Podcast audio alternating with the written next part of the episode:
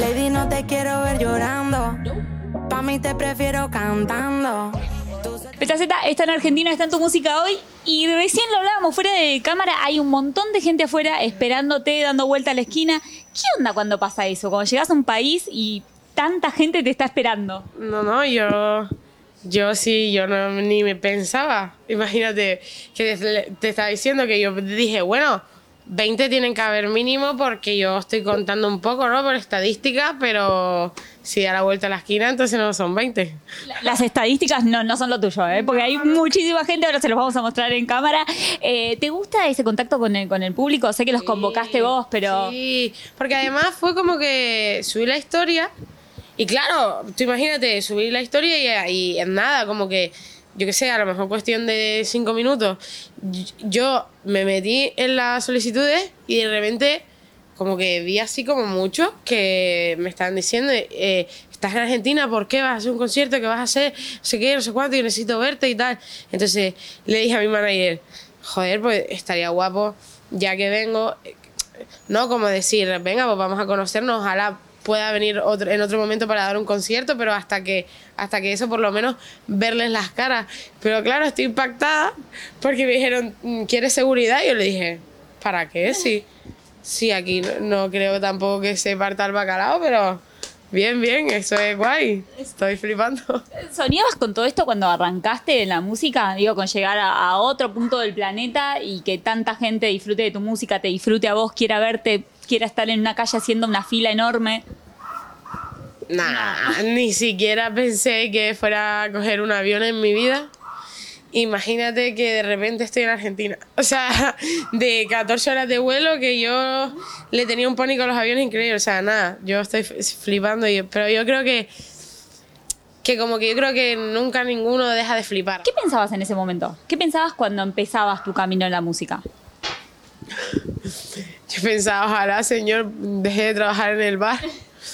Y, y por lo menos, eh, por lo menos eso, dejar de trabajar en el restaurante, que no es que no me gustara, pero trabajaba bastante, la verdad, por poco dinero. Y entonces, y no sé, como que... Es que estoy flipando con eso de fuera todavía, o sea, como que estoy, estoy medio en shock, pero...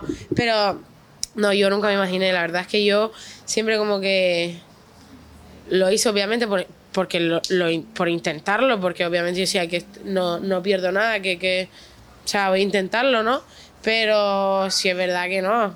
Y menos sobre todo porque al principio es como que, que como que es como tú decirle a tu madre, no, mira mamá, es que voy a cantar. Claro.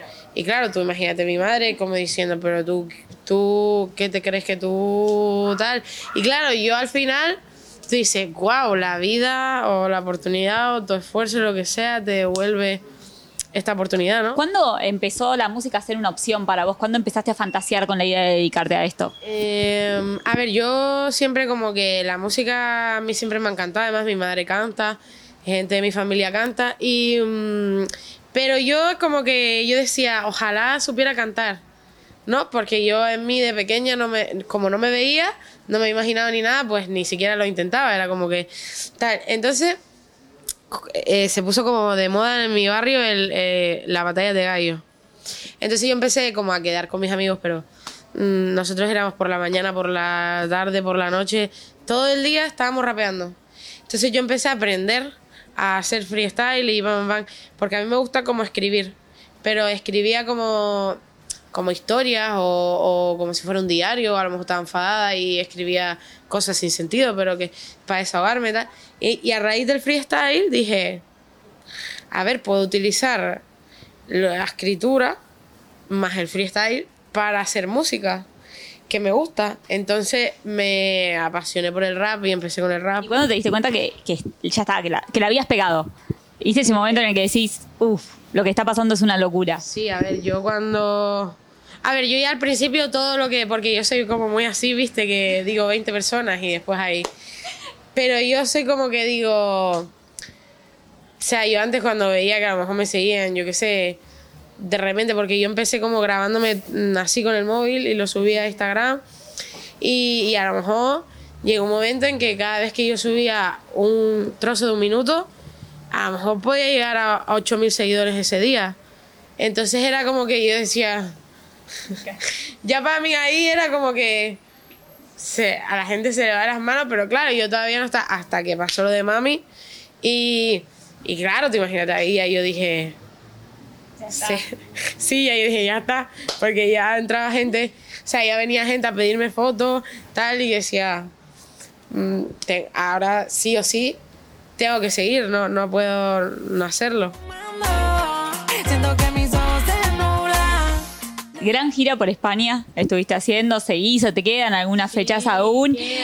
¿Y qué? ¿Y eso? ¿Qué pasa con eso? Con el encuentro con el público desde el escenario.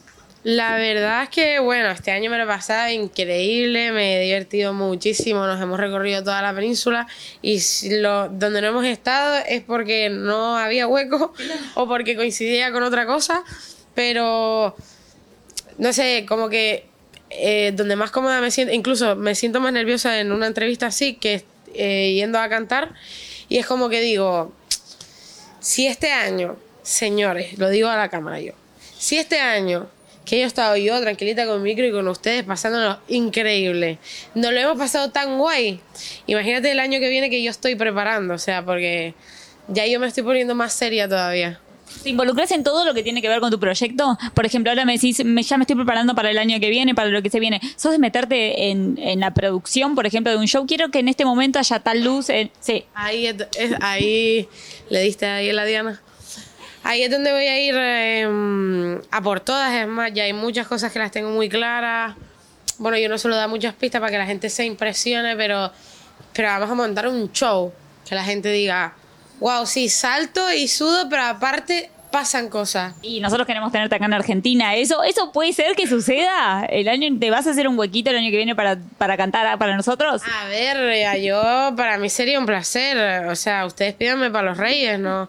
Pero no, yo en serio, yo, yo pienso que sí, ya estamos tanteando y yo esp- espero que, que el año que viene pues se me pueda dar la oportunidad, no solo de cantar aquí, sino hasta cualquier otro sitio que, se, que sea afuera. Ya para mí es como que yo digo, me da un infarto. Bueno, aparte te tenemos acá en el país. Sé que por varias cositas que estás haciendo con artistas argentinos hay ahí una conexión. Eh, ¿pu- ¿Se puede decir algo o no? Yo, yo tengo un dato. Vale, pregun- vale preguntar. Sé que, eh, sé que viniste a hacer un video con Lit. Venga. Y, y Venga, voy, voy, voy a soltar esa, ¿sí? Vinimos a hacer un vídeo con Lit, la verdad es que ya teníamos ya el temita ahí con ganas de que, de que saliera. Eh, súper guay porque mira, me, me, me encanta Mauro, o sea, me cayó súper bien en ese momento. Eh, lo veo como que... mm, como que muy, como que, que, es un- una persona normal y eso yo ah, lo valoro lo máximo porque a veces aquí dentro hay muy pocas personas normales. Entonces, entonces me, bueno, ya saben, estén atentos porque yo, antes de que se acabe el año, no solo va a pasar eso, va a pasar más cosas, todavía han quedado un par de piedras buenas. sé, sé que viene otra cosa con otro artista argentino, pero no sé el artista. ¿Ves? Ahí ya no te lo puedo tirar. Por ejemplo, por ejemplo, esa es una, vienen más temas en solitario también, o sea, queda como poco del año, pero, pero cuidado. ¿Y qué pasa con Visa? Que nosotros empezamos a conocer más también a raíz de, de la sesión. ¿Cómo se dio eso? Eh, de locos, porque yo como que um, no tenía ni mami en YouTube ni nada. Y hacía los cachitos estos que yo te digo. Y Juaco me dijo, bueno, como eso te funciona muy bien, vamos a hacer eso, pero en un producto con calidad. O sea, yo te voy a grabar con la cámara, con el audio puesto de, de ¿sabes? Te hago una base y tal. Pues hicimos como mensaje enviado y lo subimos y lo subimos a Twitter y de repente se hizo viral en Twitter. Y de repente la gente empezó como Visa, Visa, Visa, Visa, Visa, Visa que ahí Visa estaba como como que por ejemplo en, en España digo Canarias ya me- me- metiéndose heavy que la gente decía oh la sesión está pues de repente me habló y me dijo, hey, tal, no sé qué, mm, colaboramos y yo como, eh, es más, yo creo que le puse algo como, como, ojalá me voy a trabajar mucho para que se dé algún día o algo de eso. Y al año y medio o así, eh, me dijo, hey, ¿qué? Ahora sí que, hay, lo tenemos que hacer o no. Y como que, joder, al final como que me demostró que, que no me dejó de lado, ¿sabes? Sino que siguió ahí siguiéndome y me, y me ayudó, porque eso es una ayuda para todo el mundo. ¿Se disfrutó? ¿Disfrutaste de esa experiencia? Sí, sí, mucho. Además, era también el primer productor con el que colaborara que no fuera Juaco. Y yo estaba como nerviosa, pero ah, él es un tío de puta madre y, ¿sabes? Simpático. O sea, me dijo, tranquila, o sea, aquí estamos para, para fluirla y para flashearla. Y yo, pues vamos. Criminal, criminal. Recién cuando empezábamos la nota y yo te preguntaba un poco por el comienzo, vos me decías, sí, imagínate que ir a decirle a tu mamá, che, voy a cantar, eh, eso es una locura. ¿Qué piensan hoy? Con todo lo que está pasando, el entorno, ¿qué piensa la, la gente más íntima? Nah, mi madre me apoya la que más. O sea, al final.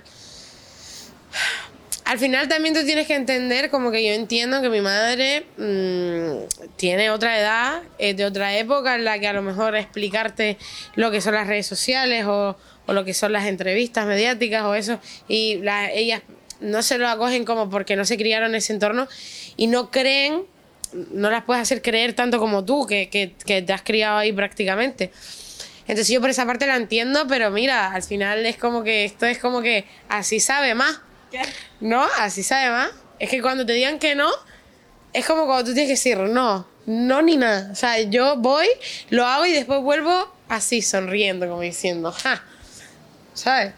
Lo más lindo que, que, que te ha dado el elegir la música como camino de vida. Eh, a ver, eso, a ver, cada día yo flipo más.